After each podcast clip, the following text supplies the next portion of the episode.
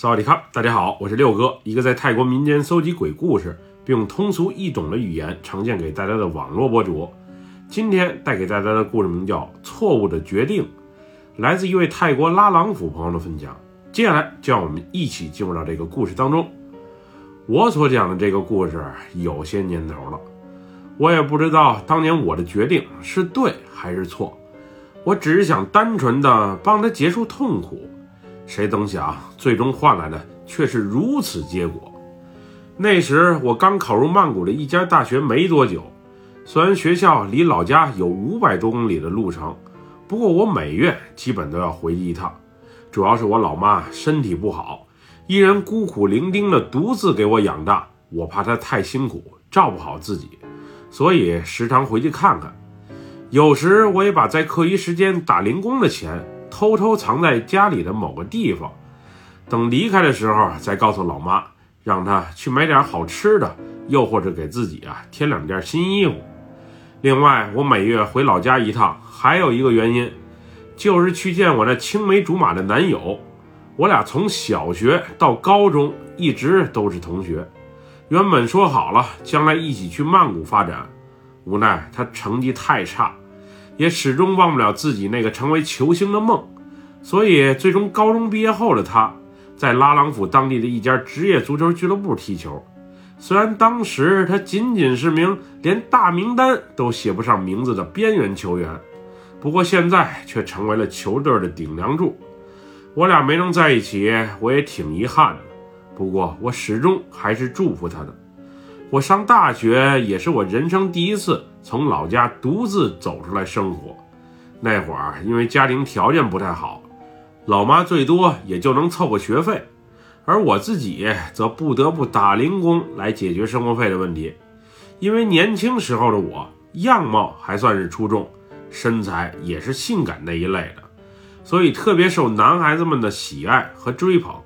虽然有人提出过要包养我。不过那时的我，因为心有所属的缘故，一直对他们不理不睬。原先我是在展会当模特，又或是去餐馆、便利店打零工，后来挣的远不够花的，所以我在朋友的介绍下，偶尔也去夜总会陪陪酒。虽然那些臭男人的嘴脸很是让我恶心，不过爱慕虚荣又不得不赚钱养家的我。最终还是在现实面前低了头。也正是在那个阶段，我与男友啊起了冲突。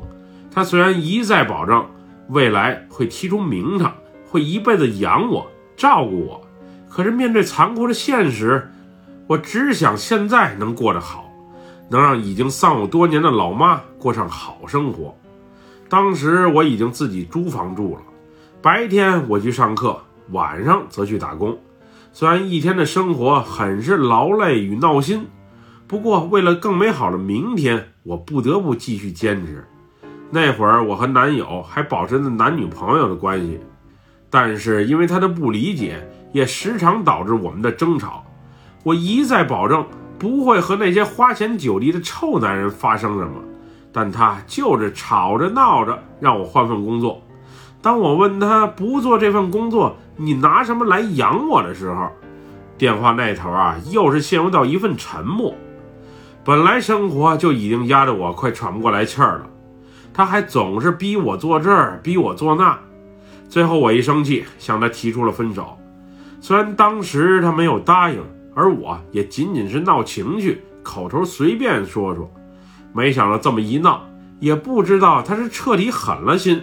还是给我时间冷静一下。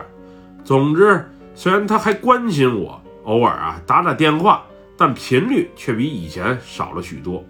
也正是在那个时间段，无助的我闲逛曼谷最大的露天市场假如甲的时候，买了我人生中第一只宠物，一个可爱的小吉娃娃。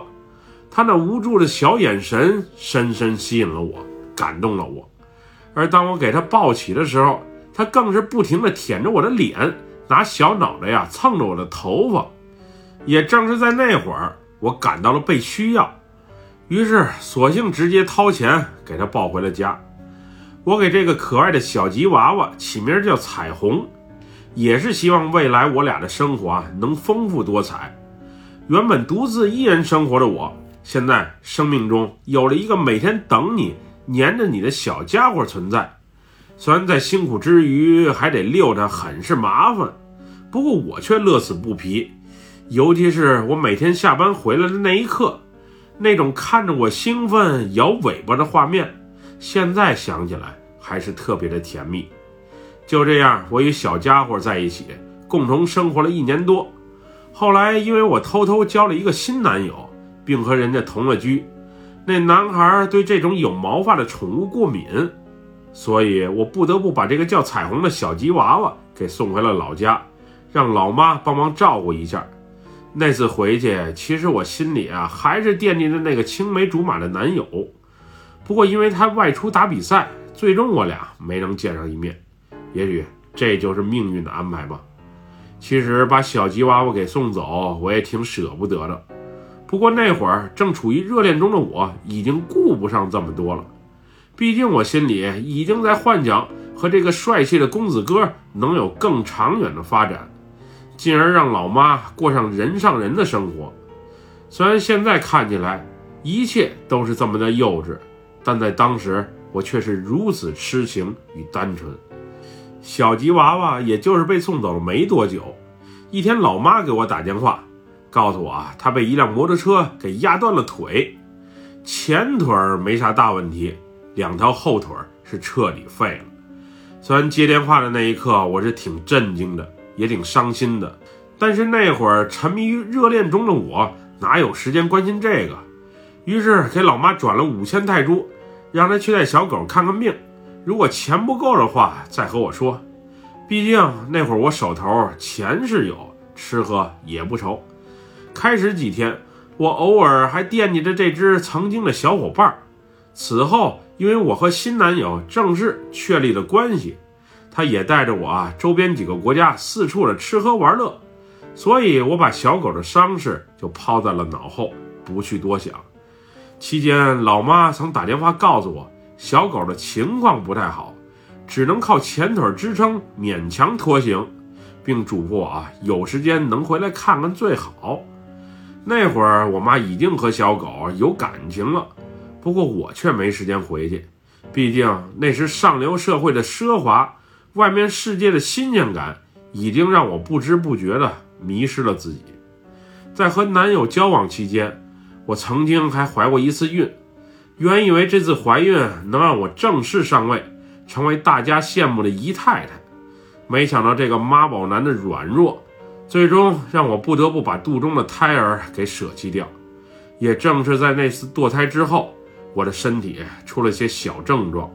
每回俩人在床上运动的时候，我都会因为疼痛感而草草结束原本令人憧憬与期待的欢愉。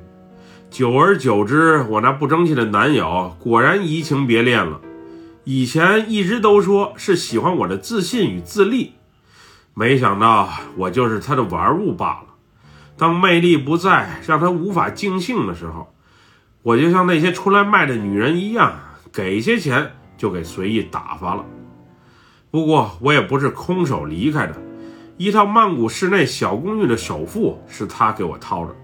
车我也让他给我买了一辆，另外就是我曾经为他付出过，为他生过孩子，他应该给我的钱补偿给我的，少于一百万泰铢我是不会答应的。还好最后他果断答应了我，毕竟他要是不给我，我绝对会让他难堪。在那段无依无靠、被人抛弃的日子里，我的心啊别提多凉了。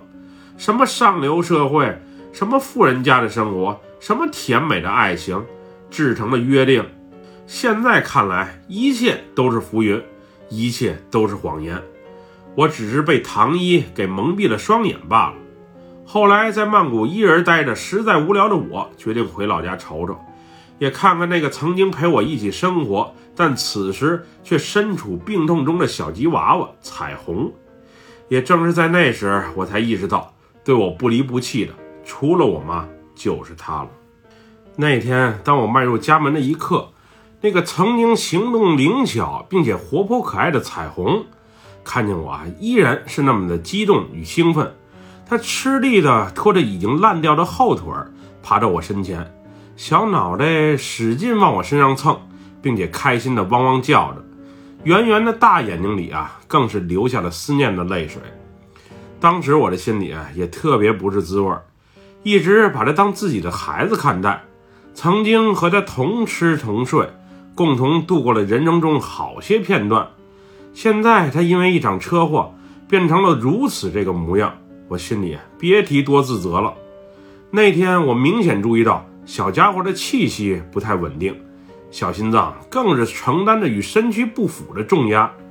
虽然他见到我表现的挺兴奋，不过他时不时哀鸣，又或是喘不过来气儿，也让我意识到他确实是病了，而且病的还挺痛苦。他在坚强的活着。可能就是一直在等待我的出现吧。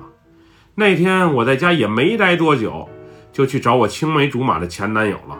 当时正好有他们球队的比赛，我原以为我的出现会让他回心转意，又或者让我们双方感到彼此爱意的存在。没想到那天我再次受到了打击。他不仅已经有了新女友，而且看样子那女的应该还怀了孕。无论从他的脸书还是其他社交软件上，我是从来没注意到这个女人的存在呀。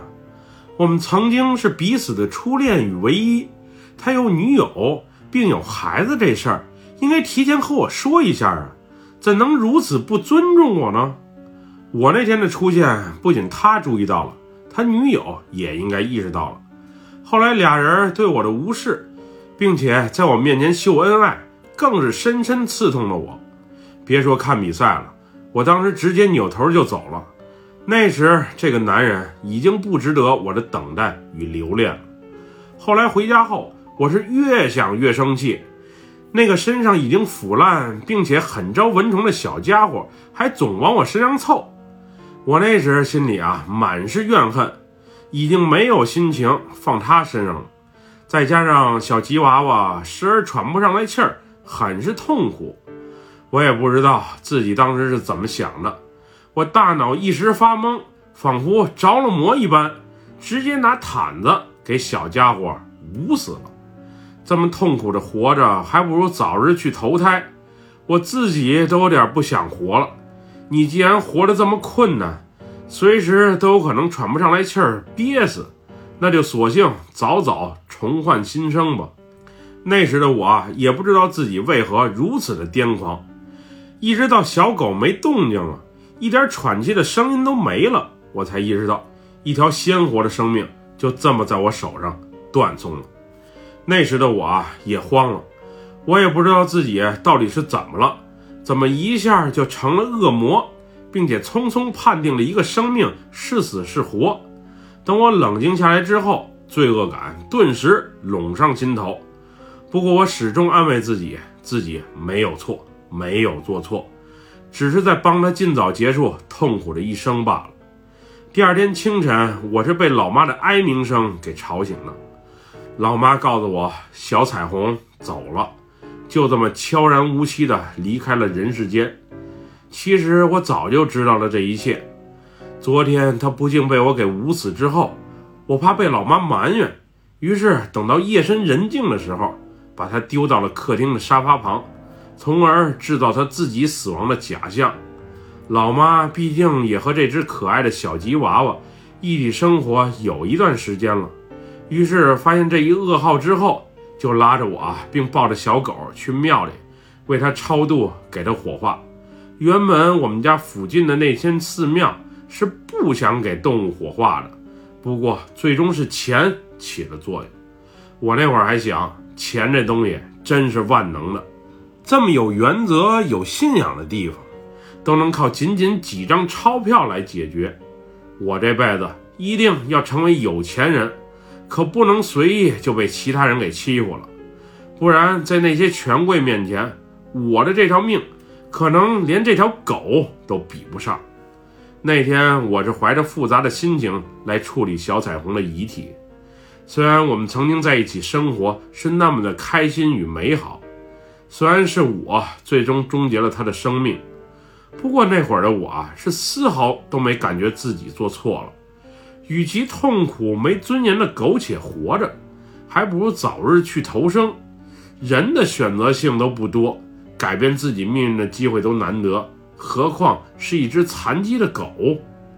但是也正是从那时起，我的身体啊是每况愈下，而且时常还做噩梦。在梦里，我梦见的是一条眼神凶煞的恶犬在我身边嘶吼着，并准备啊冲我攻击。那条狗是黑白相间的，刚开始我还不知道是什么品种。后来在机缘巧合之下，我才在网上得知，那个品种的狗啊叫杜宾犬，据说是连野猪见了它都会害怕的猎犬。我也不知道我为什么会在梦里见到那条凶煞的猎犬。在此之前，这种类型的狗在现实中我可是从来没遇到过，即使在网上，我对他的造型也没什么印象。此后回到曼谷继续讨生活的我。重回老本行，晚上去陪酒赚钱。不过与之前不同的是，我是有目的的找客户，而且工作的地方是比以前更加高档的奢华会所。我那时已经不求唯一的爱情了，我只想能傍个有钱人，拿着我想要的东西，过上我想要的生活。我比那些没上过学的花瓶儿要更有脑子，他们都能傍上金龟婿。又或是找着大靠山，而我为什么就不行呢？一度我离成功是如此的接近，我曾经差一点儿就实现梦想了。虽然之前堕胎的后遗症依然存在，不过我都始终坚持在那些痛苦时刻啊以笑脸相迎。没想到后来在一次酒后的剧烈运动中，我突感心绞痛，并昏厥了过去。当时我虽然第一时间就被送医，不过此后啊，我却是坏了名声，没人敢再接近我，都怕我身体有问题，再一命呜呼，从而惹上什么麻烦。后来我去医院检查，大夫说我是冠状动脉异常，剧烈运动时啊，动脉受压，不能为心脏提供适当的血流，所以才导致种种症状的发生。此后我不仅心率不规律。而且有时还有胸闷的情况发生。按理说，我小的时候还练过长跑，心肺能力应该挺不错的呀。也不知道为啥，年纪轻轻还没老，身体啊就莫名其妙的生了病。后来在和姐妹一起去算命的时候，一个大师刚看了眼我的面相，就说我这人身上啊背着两条命的罪恶，此生难有出头之日，并得不到真爱。即使吃斋念佛也不管用，只能是减轻些罪孽。后来我一想，也是，我曾堕过胎，还剥夺了小狗生的权利。我不入地狱，谁入地狱？我最近运势啊，确实挺糟的，估计和这一切都有关吧。对于当年堕胎一事，我觉得自己啊没做错，毕竟孩子生下来，那个男人要是抛弃我们母子俩。孩子没有爹，这辈子也不会幸福多少。至于那个被我捂死的小狗，我其实也觉得自己没错。与其这么痛苦的活着，还不如早日解脱。不过我现如今的不走运，可能确实和我做的这些事儿有关。我时常做的噩梦，我所遭受的疼痛，我现如今的一身病，以及种种不如意，可能都是老天爷对我的惩罚吧。虽然我有自己的一套标准，可是，在他们看来，我所做的一切都是错。人生没有回头路，更没有重新选择的机会，我也只能顺其自然了。对了，前些日子我检查身体的时候，胸部 CT 查出我的肺部有阴影，也不知道是不是肺癌。我这辈子可倒霉的，才三十岁出头就遭遇种种不幸。你说我能怪谁？我把自己的故事给讲出来，其实也就是为了心里能痛快一些。至于是对是错，每个人心里都有一杆秤，我也不想多说什么了。反正说没有遗憾，没有犯错，肯定不真实。不过当一切都发生了，我即使后悔，又有什么用呢？本期故事就分享到这里，喜欢六哥故事的朋友，别忘了点赞和关注哟。咱们下期节目再见，么么哒，拜拜，萨瓦迪卡。